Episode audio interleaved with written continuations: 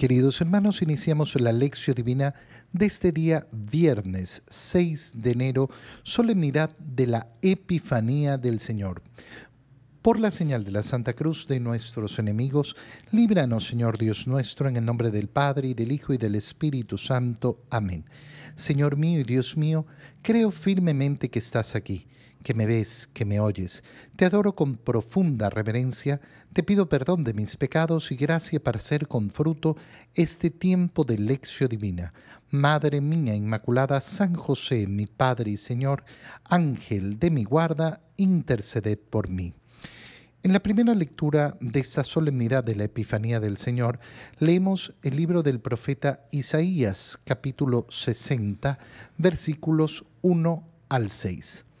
Levántate y resplandece Jerusalén, porque ha llegado tu luz, y la gloria del Señor alborea sobre ti.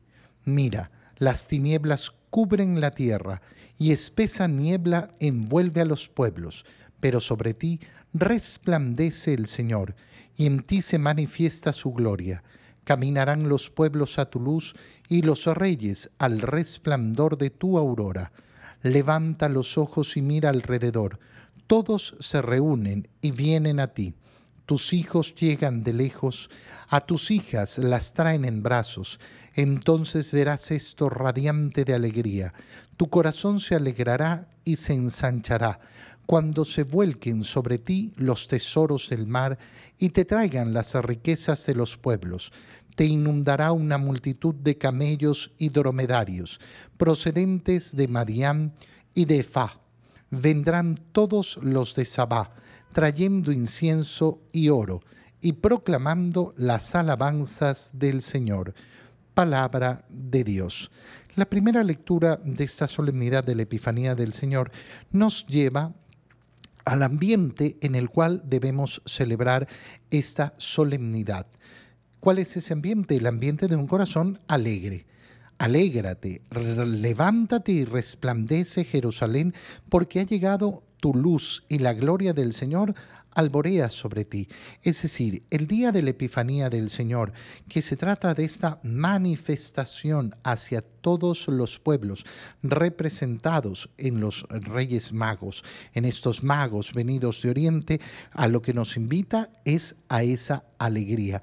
Alegría de eh, constatar que ese niño que ha nacido en Belén, que es el Hijo de Dios, que es el verdadero rey de Israel, el hijo de David, no es un rey solo para el pueblo de Israel, sino para todos los pueblos. Dios se ha hecho hombre para todos, para toda la humanidad. Y eso nos lleva a, eh, a la alegría profunda. Mira, las tinieblas cubren la tierra y espesa niebla envuelve a los pueblos.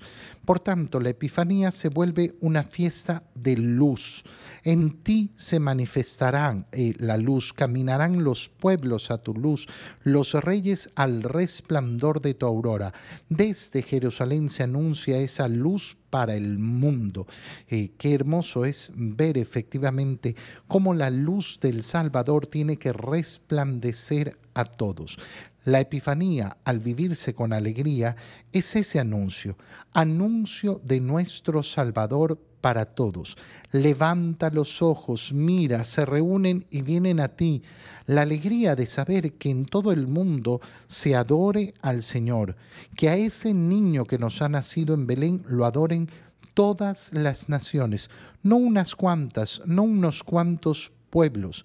Entonces verás, radiante de alegría, tu corazón se alegrará y se ensanchará cuando se vuelquen sobre ti los tesoros del mar, esos tesoros que son representados por los regalos que vienen trayendo los magos de Oriente.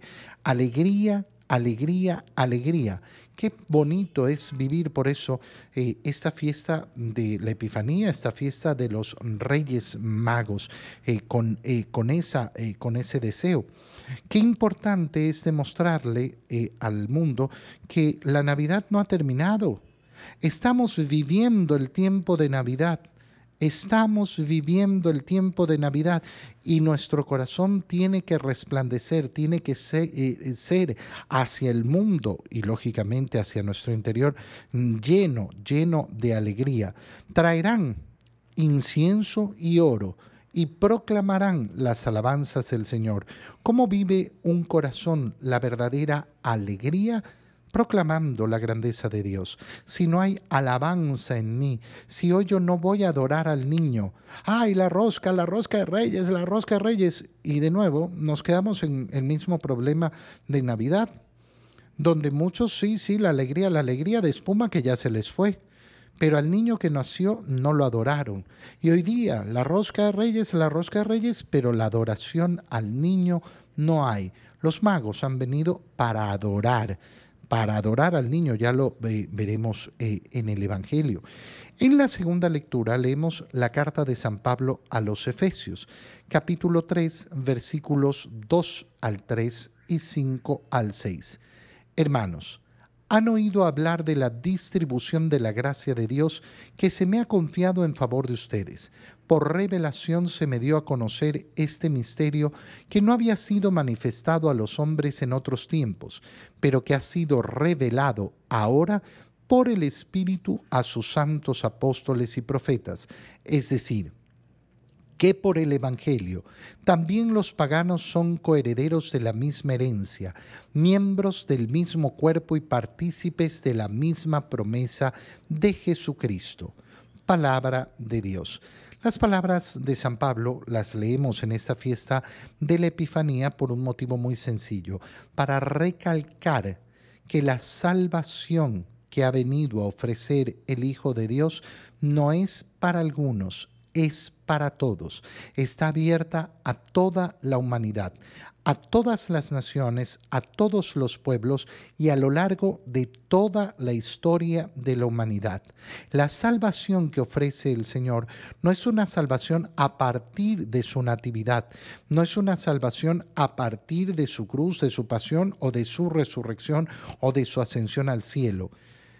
El verbo de Dios ha entrado en la historia y ha roto la historia, pero abarca toda la historia. Por eso la salvación de Jesucristo no es para algunos, es para toda la historia de la humanidad. ¿Cómo empieza San Pablo explicando esta idea?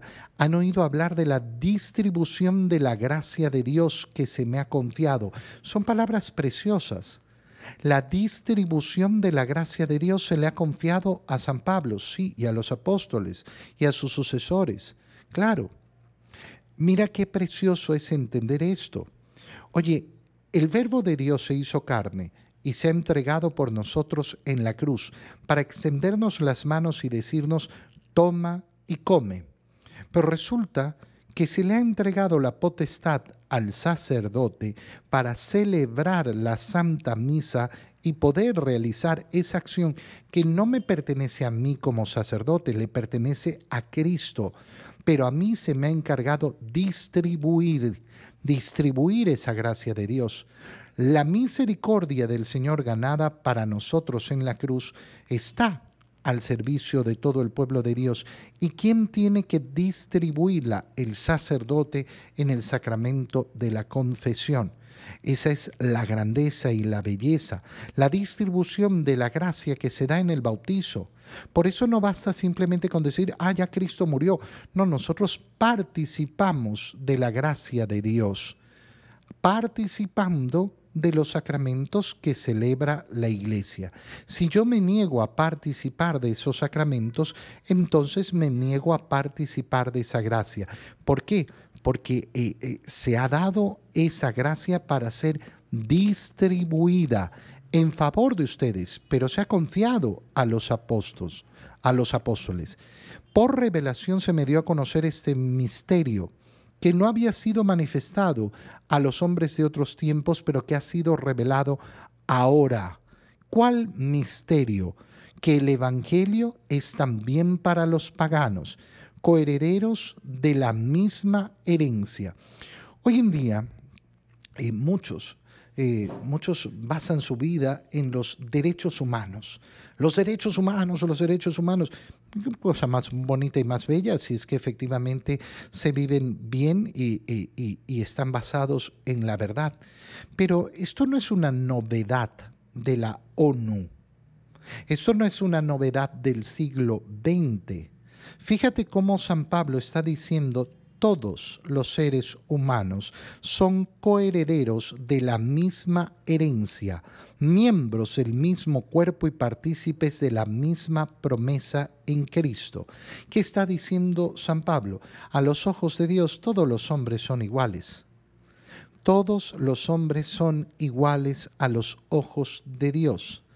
Todos los seres humanos están en la misma condición de ganar la gracia de Dios, de convertirse en coherederos del Señor. Si nosotros sabemos apreciar esto, entenderemos por qué es dentro del el mundo cristiano donde van a surgir efectivamente los derechos humanos. Cuando nosotros tenemos hoy día personas que hablan y hablan y hablan de los derechos humanos, pero en cambio atacan el cristianismo, atacan a la iglesia, están atacando el fundamento sobre el cual se ha construido nuestra sociedad, sobre el cual se han construido los valores de nuestra sociedad. El día de la Epifanía tiene que ser también un día de luz en este sentido, de manifestar efectivamente al mundo la contribución del cristianismo a nuestra mentalidad, a nuestra forma de ver las cosas. Si en cambio yo quiero ver el cristianismo como enemigo, enemigo de la sociedad, no solo estoy confundido, sino completamente equivocado no hay valores en la sociedad occidental que no hayan surgido verdaderamente del anuncio del Evangelio. En el Evangelio leemos el Evangelio de San Mateo, capítulo 2, versículos 1 al 12. Jesús nació en Belén de Judá, en tiempos del rey Herodes. Unos magos de Oriente llegaron entonces a Jerusalén y preguntaron, ¿dónde está el rey de los judíos que acaba de nacer? Porque vimos surgir su estrella y hemos venido a adorarlo. Al enterarse de esto, el rey Herodes se sobresaltó y toda Jerusalén con él. Convocó entonces a los sumos sacerdotes y a los escribas del pueblo y les preguntó, ¿dónde tenía que nacer el Mesías? Ellos le contestaron, en Belén de Judá porque así lo ha escrito el profeta. Y tú, Belén, tierra de Judá, no eres en manera alguna la, menor entre las ciudades ilustres de Judá, pues de ti saldrá un jefe que será el pastor de mi pueblo Israel. Entonces Herodes llamó en secreto a los magos para que le precisaran el tiempo en que se les había aparecido la estrella y los mandó a Belén diciéndoles, vayan a averiguar cuidadosamente qué hay de ese niño y cuando lo encuentren avísenme para que yo también vaya a adorarlo. Después de oír al rey, los magos se pusieron en camino, y de pronto la estrella que habían visto surgir comenzó a guiarlos, hasta que se detuvo encima de donde estaba el niño. Al ver de nuevo la estrella se llenaron de inmensa alegría. Entraron en la casa y vieron al niño con María su madre, y postrándose lo adoraron. Después, abriendo sus cofres, se le ofrecieron regalos, oro, incienso y mirra. Advertidos durante el sueño de que no volvieran a Herodes, regresaron a su tierra por otro camino. Palabra del Señor. Leemos en esta solemnidad de la Epifanía la escena de los Reyes Magos que conocemos bien. Esta escena solo nos la presenta el Evangelio de San Mateo. Recuerda que los evangelios en los cuales podemos leer la infancia de Jesús son Mateo y Lucas. En Marcos eh, y en San Juan no tendremos ninguna, eh, ninguna referencia a esta infancia eh, del Señor. estamos en el capítulo 2, inicio del capítulo 2 de San Mateo, donde San Mateo nos dice que Jesús nació en Belén, en Belén de Judá. Nos ubica el nacimiento claramente en un lugar específico, del mismo modo como lo hace San Lucas. Mateo no recoge el movimiento que ha tenido la Sagrada Familia, eh, José y María, ya embarazada María, hacia Belén desde Nazaret, sino que nos ubica a estos esposos, a José y a María, directamente en Belén para el nacimiento, sin decirnos que eh, era, eh, era el, el lugar donde habitaban, sino el lugar donde nació Jesús en tiempos del rey Herodes. Nos ubica entonces además el lugar y el tiempo. E inmediatamente nos dice que unos magos de Oriente llegaron a Jerusalén. ¿Cuándo llegaron? Parecería, como está eh, todo junto, que es inmediato. ¿no? Nació el niño en Belén y llegaron los magos eh, de Oriente. Pero sabemos que por la referencia que le dan los magos sobre la estrella, Herodes calculó dos años para mandar a matar a los inocentes. Por lo tanto, podemos asumir que ha pasado un buen tiempo. José y María se han establecido en Belén. No están ya en el, en el, pesebre, no están en ese portal donde ha nacido el niño. Están en alguna casa donde se han acomodado y donde están iniciando la vida de esta sagrada familia y ahí van a ser encontrados por estos magos de Oriente. ¿Cuántos son? No lo sabemos. Unos magos de Oriente. Es decir, que tienen que ser más de tres tres o más de tres. Eh, eh, son los evangelios apócrifos los que nos hablan de los tres magos eh, y los que nos dan los nombres, porque como vemos el Evangelio de San Mateo no nos entrega, no nos entrega esa información. ¿Quiénes son los magos? Son venidos de fuera de Israel. Esto es importante. Vienen de Oriente, no pertenecen al pueblo de Israel, no son descendientes de Abraham. Y en segundo lugar, ese ser magos significa ser en verdad estudiosos, estudiosos que han visto efectivamente una señal eh, en el cielo. Esto es precioso porque el día de la Epifanía nos muestra una idea muy, muy clara. Mira, quien busca a Dios en el mundo lo encuentra. Quien busca con sinceridad a Dios en el mundo, lo encuentra. Quien busca con sinceridad va a encontrar efectivamente los signos de Dios en el mundo. La ciencia no está peleada con la fe, todo el contrario. Nuestra fe es una fe que ama la ciencia, que ama el estudio, no, no, no, no tienen por qué ser contrarios de ninguna, eh, de ninguna manera. De hecho, no podríamos seguir una fe que fuera irracional. Eso sería en contra, eh, contrario completamente al espíritu cristiano. Dios no nos ha pedido renunciar a nuestra racionalidad. Dios no nos ha pedido eh, renunciar a la búsqueda de la verdad. Todo el contrario.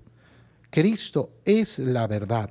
Y esa verdad la vamos a descubrir efectivamente a través de los medios que tenemos. Por eso el estudio científico no solo es necesario, sino bueno, muy bueno, cuando se realiza con verdadero espíritu científico, con deseo de alcanzar la verdad.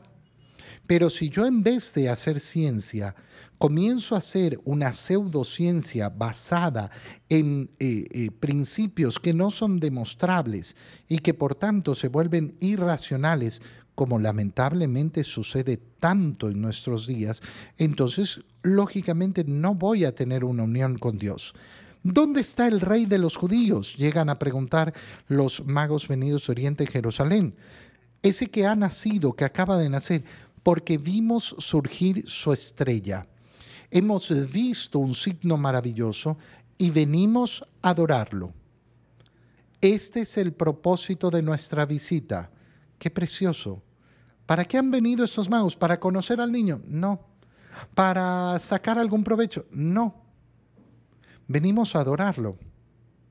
Hoy es un día de adoración. Lo vuelvo a repetir. Si tú no vas a adorar al niño hoy, no vas a celebrar la Epifanía, puedes comerte mil roscas de reyes. No vas a celebrar la Epifanía. Los magos han venido para adorar al niño. Al enterarse de esto, Herodes se sobresalta y comienza a averiguar dónde tiene que nacer el Mesías, en Belén de Judá. Y entonces fíjate, eh, fíjate cómo Herodes llama en secreto a los magos para que le precisaran el tiempo. Por eso va a poder sacar ese tema de los dos años. Y los manda, vayan a averiguar a Belén, averigüen sobre este niño para que yo también vaya a adorarlo. Aquel que no quiere adorar al niño, aquel que miente sobre su adoración al niño, se pone en el mismo lugar de Herodes. Qué mala compañía, qué mala compañía. Si yo no voy a adorar al niño, si yo no tengo intenciones de adorar al niño, si yo tengo falsedad, alegría falsa, ay, la epifanía, los reyes magos, los reyes magos, pero no adoro al niño, estoy del lado de Herodes, no vale la pena. Los magos se ponen en camino y vuelve a aparecer la estrella y se detuvo donde estaba el niño. Entraron en la casa y vieron al niño con María, su madre, y postrándose lo adoraron. Fíjate cómo la adoración está presente en tres momentos para resaltarnos. Hemos venido a adorarlo, la falsa adoración de Herodes y el momento verdadero de adoración en que los magos entran en presencia del niño que está en los brazos de María, su madre. Por tanto, hoy es un día de adoración al niño en los brazos de la madre. Qué bonito es acercarnos hoy día a María y pedirle, eh, Madre mía, he venido a adorar a tu Hijo. Te doy gracias, Dios mío, por los buenos propósitos, afectos e inspiraciones que me has comunicado en este tiempo de lección divina. Te pido ayuda para ponerlos por obra. Madre mía Inmaculada San José, mi Padre y Señor, Ángel de mi guarda, interceded por mí. María, Madre de la Iglesia, ruega por nosotros. Queridos hermanos, feliz fiesta de la Epifanía del Señor para todos.